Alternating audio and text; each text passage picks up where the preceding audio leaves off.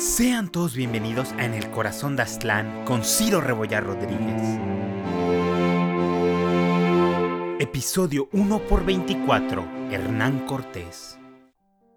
Hola nuevamente a todos, espero que se encuentren muy bien. Antes de comenzar, quiero agradecerles su continuo apoyo semana a semana a este podcast. Aprecio toda su retroalimentación y mensajes de aliento. También les quiero pedir un enorme favor a todos. Vayan a la página de Facebook y en la pestaña de opinión dejen un comentario y 5 estrellas. Realmente me ayudaría muchísimo. Y sin más preámbulos, comenzamos. En el capítulo anterior vimos a gran detalle la consolidación de la península ibérica, o al menos gran parte de ella, bajo el control de la nueva monarquía hispánica. Entendámosla como la unión no oficial de la corona de Castilla, Aragón y otros dominios bajo una sola dinastía. Pero más importante, vimos las primeras incursiones de los europeos en el Caribe y la tierra continental. Como platicábamos hace 15 días, el más relevante de estos primeros encuentros entre castellanos e indígenas, al menos para nuestra historia, es el acontecido en 1518 entre Juan de Grijalva y los emisarios de Moctezuma II. De aquella trascendental reunión, los mexicas confirmaron la existencia de extraños y posiblemente peligrosos foráneos, mientras que los castellanos se dieron cuenta que aquellas tierras no eran insulares, y ofrecían grandes riquezas, aunque fielmente custodiadas por un poderoso y gran imperio. Para finales de la primavera de 1518, el viaje de Grijalva se había alargado demasiado y los resultados, en su propia estimación, eran mixtos. Había enfrentado resistencia en diferentes zonas, había visto sacrificios humanos y comerciado algunos bienes de valor. Ciertamente los regalos de Moctezuma eran geniales, pero difícilmente podríamos llamarlo el cumplimiento de su misión de encontrar mucho oro y mucha plata. Complementando estos problemas estaba el hecho de que entre sus filas había discordia sobre cuál debería ser su siguiente movimiento. Su grupo estaba dividido entre dos facciones. La primera era aquellos que querían volver a Cuba y cumplir a la letra lo que las capitulaciones de su viaje declaraban. Por otro lado, estaba la facción de Pedro de Alvarado. Recuerden este nombre porque será importante en el futuro, la cual argumentaba que debían quedarse ahí, establecer un asentamiento permanente y poblar. Esta posición se veía reforzada por el hecho de que los emisarios de Moctezuma prácticamente confirmaban que estaban en tierra firme y no en otra islita. Al principio Grijalva parecía genuinamente ambivalente, sin embargo, viendo la situación en la que se encontraba, decidió por la opción de volver. Su razonamiento fue bastante simple. Habían sufrido bajas, los indígenas eran muy numerosos para ser repelidos, no tenían víveres suficientes para satisfacer sus necesidades más básicas y probablemente quedarse era ilegal. Por lo tanto, para calmar los problemas internos, se deshizo del más ruidoso de sus hombres. Tomó a Pedro de Alvarado y lo envió de vuelta a Cuba. Este aceptó gustosamente, pues estaba harto del mando de Grijalva y regresó con todo lo que habían capturado: oro, los regalos y probablemente, aunque no del todo confirmado, indígenas mesoamericanos, que eran llevados como esclavos al Caribe, pues la población local había sido casi totalmente destruida por enfermedades, guerra, hambruna y trabajos forzados. Al llegar, Alvarado se entrevistó con el gobernador de Cuba. La situación en la isla era una de incertidumbre. Velázquez estaba irritado por la ausencia de Grijalva. Imagínense, si no regresaba, toda la inversión que perdería. Y supongo que también le inquietaba la vida de su sobrino, aunque no era su prioridad. En consecuencia, envió una embarcación a localizarlo y traerlo de vuelta. Esta búsqueda, al mando de un hombre conocido como el Rubio Olid, fue una especie de desastre. Falló en su misión principal y tras una tempestad que casi destruye su barco, tuvo que volver a Cuba. Afortunadamente para los involucrados, tan solo una semana después, Grijalva finalmente retornaría a la isla. Aunque desgraciadamente para el explorador, su tío ya lo había tachado como una decepción. Verán, Velázquez es una figura interesante entre los conquistadores del Nuevo Mundo. Él había participado en la segunda expedición de Colón y a diferencia de muchos de sus contemporáneos, veía al Caribe como su nuevo hogar, una oportunidad de trascender sus prospectos europeos. En muchos aspectos lo había conseguido. Como gobernador de la isla, fundó distintas ciudades y sus buenas relaciones con la monarquía le garantizaban un grado de autonomía y prestigio frente a los demás caudillos. Asimismo, su aspiración era conseguir el título de adelantado, el cual le daba muchísima independencia sobre algún territorio, además de acceso a todas sus fortunas. para ello necesitaba ser más rápido que todos sus rivales, y precisamente por esto estaba decepcionado. Velázquez le había dado a entender a su sobrino que, aunque sus órdenes eran no poblar el territorio explorado, si él veía la necesidad de desobedecerlo, pues, ¿qué se le iba a hacer? Con esto, Velázquez tenía la esperanza de que se fundara un poblado leal a él que sirviera como un punto de salida para la conquista definitiva de Yucatán y demás tierras. Desafortunadamente para el gobernador, su sobrino no era el hombre indicado para navegar intrépidamente entre la ambigüedad. Grijalva es descrito como una persona inclinada a los buenos modales, obediencia y subordinación a sus superiores. En pocas palabras, siguió al pie de la letra las órdenes escritas. También estaba el hecho de que Alvarado había pasado sus días hablando pestes de Grijalva, acusándolo con el gobernador de haberse negado a poblar y de debilidad para, entre comillas, descubrir los secretos de aquel territorio. Estos factores se combinaron con la poquita ganancia económica real que tuvo el viaje para crear en Velázquez un sentimiento de furia. Se lamentó diciendo que había enviado un bobo como capitán. Independientemente de los méritos de estas críticas, Velázquez ya pensaba en el futuro y había comenzado a organizar, desde la llegada de Alvarado, una nueva expedición. Esta debía estar capitaneada por alguien que, uno, pudiera costear parte del viaje. No quería arriesgar su fortuna en una aventura que probablemente no sería tan lucrativa. 2. Que fuera más imaginativo y astuto que su, entre comillas, bobo sobrino y tres, fuera leal a él. La finalidad del viaje no era conquistar per se, es decir, quien dirigiera la expedición solo debía retener algún territorio en lo que Velázquez conseguía permiso de la monarquía hispánica para él mismo iniciar la conquista al mando de una gran armada. Obviamente quería quedarse con la gloria y riquezas que esto brindaría. La pregunta era, ¿quién era el hombre indicado? Velázquez le ofreció el empleo a un sobrino político suyo. Este prontamente lo rechazó, pues el costo del viaje era demasiado alto para las ganancias esperadas. Habiendo fallado, se le propuso a un tal Vasco Porcayo, un hijo de nobleza menor, pero tras analizarlo un poco, Velázquez lo rechazó, pues Porcayo tenía una terrible fama como un hombre inestable y sadista, que disfrutaba mutilar las partes privadas de los indígenas capturados. Aunque, siendo honestos, a Velázquez le preocupaba más que era muy probable que se rebelara en cualquier momento contra su autoridad. El gobernador continuó explorando sus opciones, especialmente entre sus familiares cercanos. Algunos inclusive llegaron a proponerle darle una segunda oportunidad a Grijalva, pero seguía demasiado enojado y decepcionado de su sobrino. Finalmente, su contador y secretario personal le presentaron un hombre que en sus estimaciones cumplía con todos los requisitos. Así es amigos, después de 24 capítulos entra al escenario principal de nuestra historia el personaje histórico que, para bien o para mal, el tiempo transformaría en leyenda, Hernán Cortés de Monroy Pizarro Altamirano. Hernán Cortés nació en 1484 en la ciudad de Medellín, en la región de la Extremadura, Reino de Castilla. Aquella región, al igual que gran parte de su familia, era turbulenta, llena de conflictos internos entre nobles rivales que luchaban por ampliar sus dominios o resolver alguna disputa personal. Su padre, Martín Cortés, era probablemente el hijo bastardo de un tal Rodrigo de Monroy, aunque no estamos seguros del nombre exacto. Los Monroy eran una familia guerrera importante en la zona, y naturalmente Martín gravitó hacia las armas, como un hidalgo y soldado de infantería, ya que no podía costearse un caballo. Sirvió como escudero a uno de sus tíos y durante un tiempo perteneció al bando de Juana en la guerra de sucesión de Castilla. Resuelto el conflicto, no hubo gran repercusión para los Monroy.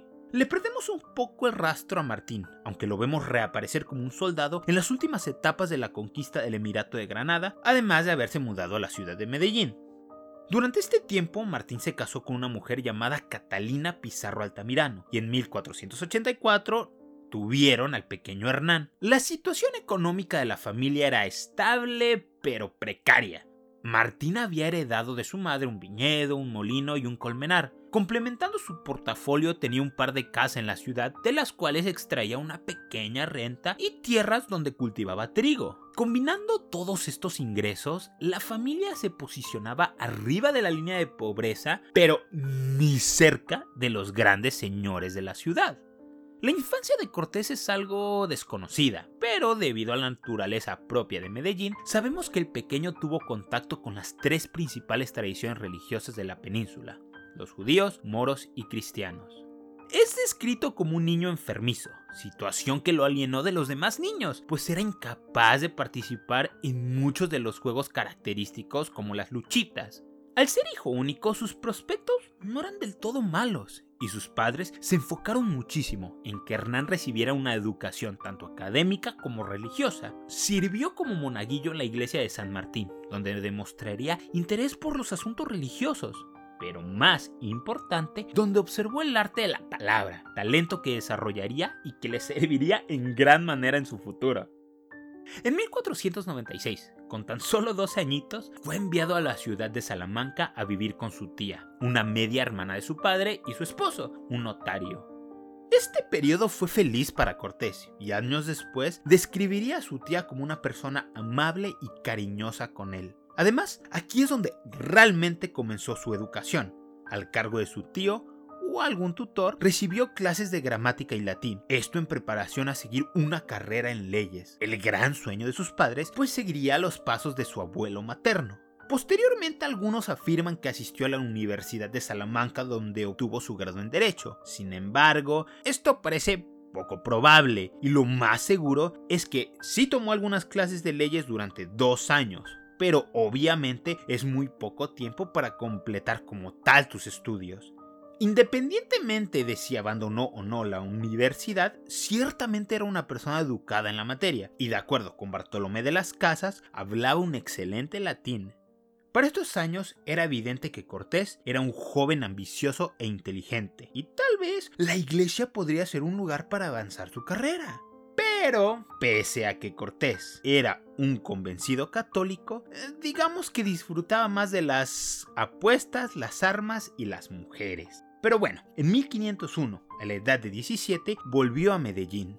Sus padres, como se imaginarán, estaban muy enojados con su hijo.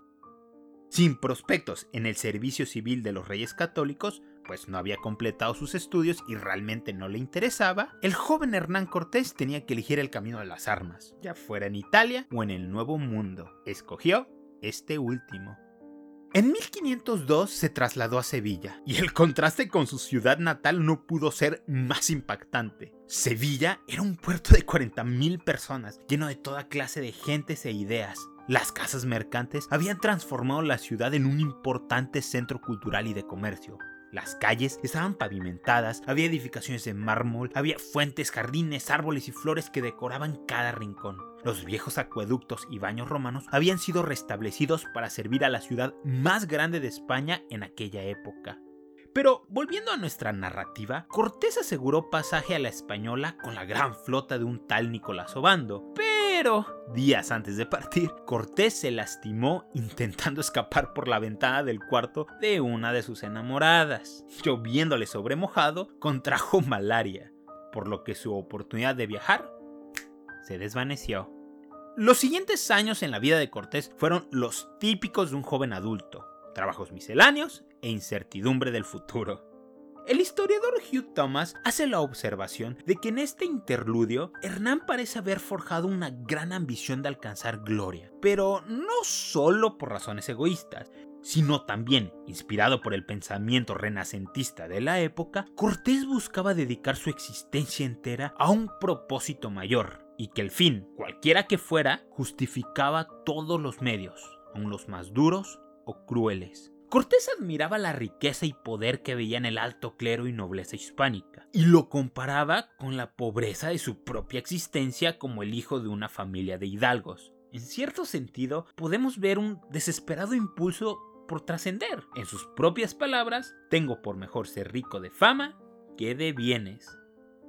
En 1506, con tan solo 22 años, Hernán Cortés finalmente dio el salto que había postergado a la aventura y partió al Nuevo Mundo.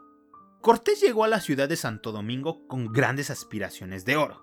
Por lo tanto, quería adentrarse en el negocio de la minería. Sin ningún tipo de contactos, pero con gran carisma, hizo amistad con el secretario del gobernador de la Española, el antes mencionado Nicolás Obando, y con esto sus prospectos mejoraron.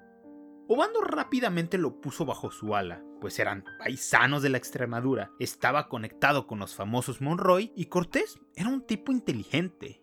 En la española recibiría una encomienda, en otra ocasión explicaré qué rayo significa esto, y también se convirtió en el escribano de una pequeña ciudad en la isla, en cierto sentido cumpliendo el sueño de sus padres. Desafortunadamente para él, también desarrolló una reputación como un caballero de moral cuestionable. Apuestas, mujeres y luchas estaban a la orden del día.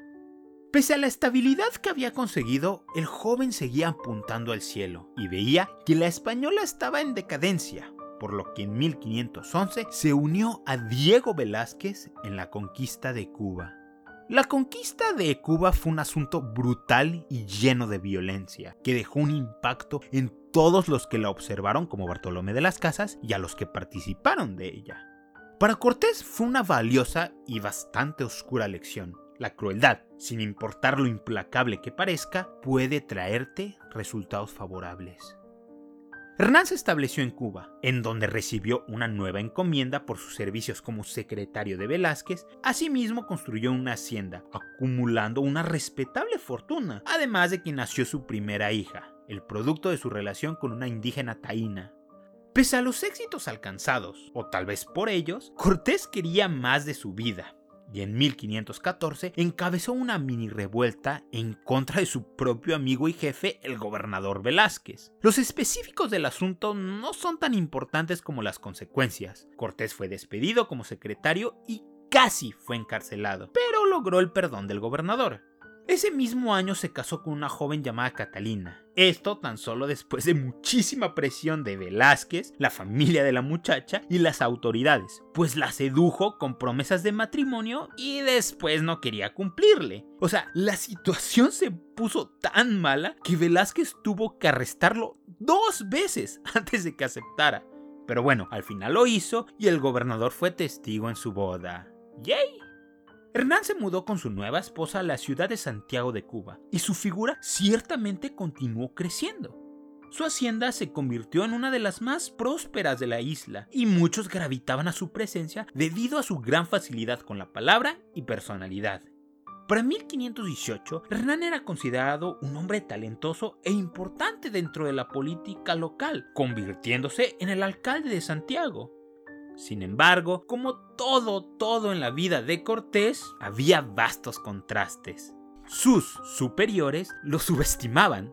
Velázquez, por ejemplo, se refería a él como su criado o siervo. Algunos le decían despectivamente cortesillo, un claro insulto a sus orígenes, corta estatura y complexión delgada. Me imagino que esto lo fastidiaba, pero Cortés era prudente y pese a los choques con Velázquez, en persona siempre se mantenía tranquilito y sonriente. Esto nos trae los eventos del inicio del capítulo. La expedición de Grijalva fue considerada un fracaso y Diego Velázquez andaba en busca de alguien que encabezara un nuevo viaje. Tras desechar una larga lista de nombres, su contador y secretario orillaron al gobernador a que eligiera a Cortés. Velázquez no estaba del todo convencido al inicio. Claro, estaban en buenos términos ahorita, pero sus enfrentamientos en el pasado le metían desconfianza. A pesar de sus dudas, seguía considerando a Cortés un hombre cuerdo. Además, su secretario y su contador continuaron cabildeándolo durísimo para que le diera el encargo a Cortés. Ustedes se preguntarán, oye Ciro, ¿qué onda con esos dos? ¿Por qué tan insistentes? Pues verán, estos dos personajes habían hecho una compañía secreta con Cortés. En pocas palabras, le ayudarían a costear el viaje a cambio de una parte de las ganancias. Recuerden, Velázquez quiere a alguien que pague casi todo el asunto. Al final del día el gobernador aceptó. ¿Por qué no lo haría? Estamos hablando de Cortecillo. Era su amigo, su criado, su pupilo, su antiguo secretario. Cortecillo no es una amenaza, ¿verdad? Velázquez le presentó el proyecto a Hernán, diciéndole de todas las riquezas en nuestros nuevos territorios y que podía esperar encontrar oro de a montón. Cortés, viendo una clara oportunidad de alcanzar sus más profundas ambiciones, aceptó la comisión. Este fue el primer error de Velázquez. Cortés no sería segundón de nadie. Su siguiente grave error fue producto de su propio apresuramiento. Como les mencionaba hace unos minutos, el sueño de Velázquez era convertirse en adelantado de Yucatán, este título lo ataría solamente a la autoridad del rey. Pero, aunque sus gestiones para recibir el título seguían en España, otros exploradores ya comenzaban a inmiscuirse cerca de Yucatán, por lo que para evitar que le ganaran el pastel, tuvo que pedir autorización de la expedición a las autoridades generales de las Indias Occidentales, que eran un grupo de curas jerónimos y Diego Colón, así es, el hijo de Cristóbal Colón. El permiso fue otorgado, pero daba a entender que Cortés estaba en igualdad de condiciones con Velázquez en esta empresa, por lo que no estaba sujeto técnicamente a su autoridad. Además, exigía que oficiales de la corona los acompañaran en el viaje. Esto daba pie a que Cortés ignorara al gobernador de Cuba y apelara directamente a los representantes del rey. Esto le servirá en el futuro. Con estas diligencias resueltas, el 23 de octubre de 1518, Cortés y Velázquez, con otros notables presentes, firmaron las capitulaciones e instrucciones de la expedición. Este documento es muy importante, pues establecía los principales objetivos del viaje, aunque, como veremos en unos instantes, era deliberadamente ambiguo y contradictorio. El preámbulo arrancaba diciendo que era una necesidad poblar y descubrir nuevas tierras, pero unos párrafos más adelante declaraban que sus instrucciones tan solo eran las de explorar y entablar comercio con los locales, no poblar. Curiosamente, uno de los objetivos del viaje era encontrar y asistir a Grijalba. Digo que es curioso porque para este punto en el tiempo, Velázquez ya sabía de la llegada de su sobrino a Cuba y parece ser que lo incluyó solamente como una excusa para apresurar la salida del viaje. Aparte de esto se incluyeron las siguientes cláusulas y objetivos, no necesariamente en este orden. 1. Buscar y rescatar a seis cristianos que se creían cautivos entre los indígenas. 2. Averiguar y confirmar la existencia de las legendarias amazonas y otros seres mitológicos, como hombres con cabezas de perro. 3. Servir a Dios en su viaje, quedando prohibido seducir y tener relaciones sexuales con las mujeres indígenas. Ya se imaginarán qué tanto cumplieron este. 4. Leer a los nativos de Cozumel el requerimiento, un documento que prácticamente decía que por la gracia de Dios quedaban ahora bajo la, entre comillas, protección de los reyes de Castilla. Y 5. Bajo ningún supuesto podían dormir en la costa. Y si necesitaban algo como agua, debían ir en grupo y volver inmediatamente. Estas instrucciones parecen ser explícitas en que Cortés no tenía autorizado ir más allá de una simple exploración e intercambio de bienes, en su mayoría limitado a la costa. Dicho esto, una última cláusula decía que Cortés, como capitán y caudillo de aquella misión, tenía amplios poderes extraordinarios para actuar en caso de situaciones que no se presentaran en el documento. Muchos en aquel entonces y ahora sospechan que tanto Velázquez como Hernán sabían que aquella aventura era algo más serio y por eso acordaron esta cláusula, tal vez en secreto. Desafortunadamente para Velázquez, los objetivos de Hernán Cortés tampoco se alineaban del todo con los suyos.